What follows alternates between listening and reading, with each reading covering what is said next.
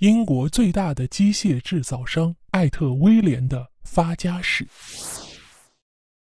本期故事呢，我来和大家分享的是英国最大的机械制造商艾特威廉的发家史。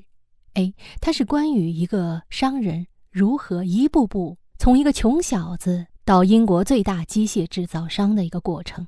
有时候啊，我们觉得在商业上有成就的人，想必是家底儿和运气都特别好。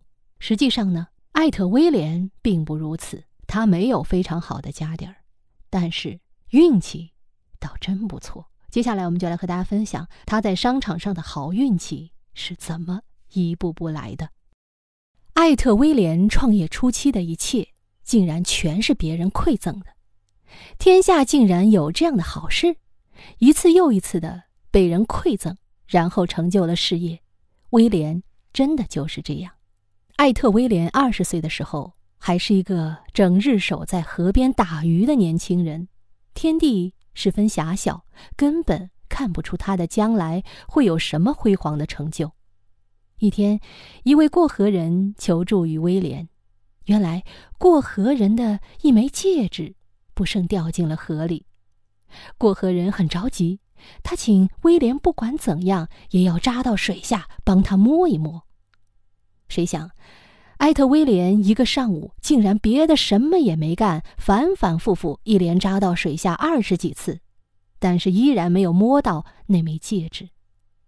艾特威廉让过河人等等，他跑向村里，不一会儿找来了全村的男人，他请大家帮忙下河去摸戒指。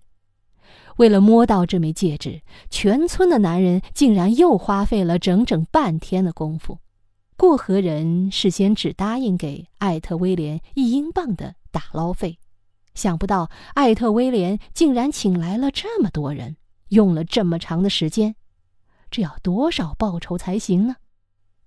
过河人很犯难，没想到威廉却一点儿都没有提报酬的事，一点儿没有计较。这次打捞戒指的巨大成本，他只想为过河人解决难题，打捞上戒指，仅此而已。不久，那位过河人又路过此地，他又碰到艾特威廉。这时的河里已经没有多少鱼好打了。过河人对威廉说：“威廉，你别打鱼了，我给你一个打气补胎的活儿，你足可以养家糊口。”从那以后，威廉便有了一个在路边修补汽车轮胎的活儿，完全是那人馈赠的。有一天，一辆小车停在了威廉的小店前，车上人要找一颗特别的螺丝钉，否则车就无法行驶。威廉翻遍了自己的小店，也没有找到那样的螺丝钉，但威廉并不甘心。他骑上自行车，赶了六七里路，在另一家修车店里再次翻找了一遍，终于找到一颗那样的螺丝钉。当威廉满头大汗地返回来，并将那颗螺丝钉安装在对方的车上时，对方拿出十英镑来感谢他，他却一分钱也不肯收。他说：“这是颗丢在箱底的螺丝钉，是根本没有成本的。”威廉真是太让人感动了。不久，这辆小车的主人特地赶来，给了威廉一个五金店，让他代理经营。威廉很是惊讶，问对方为什么。对方告诉威廉，威廉是这个世上他所遇到的最诚恳、最值得信任、最无私，也是最可爱的人。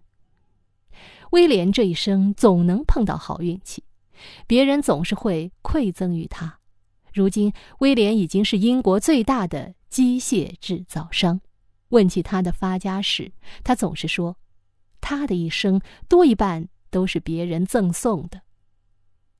威廉自己不知道，是他无比的诚恳、热心和爱的态度，以及不计成本的奉献，感动了上苍和接受过他帮助的人。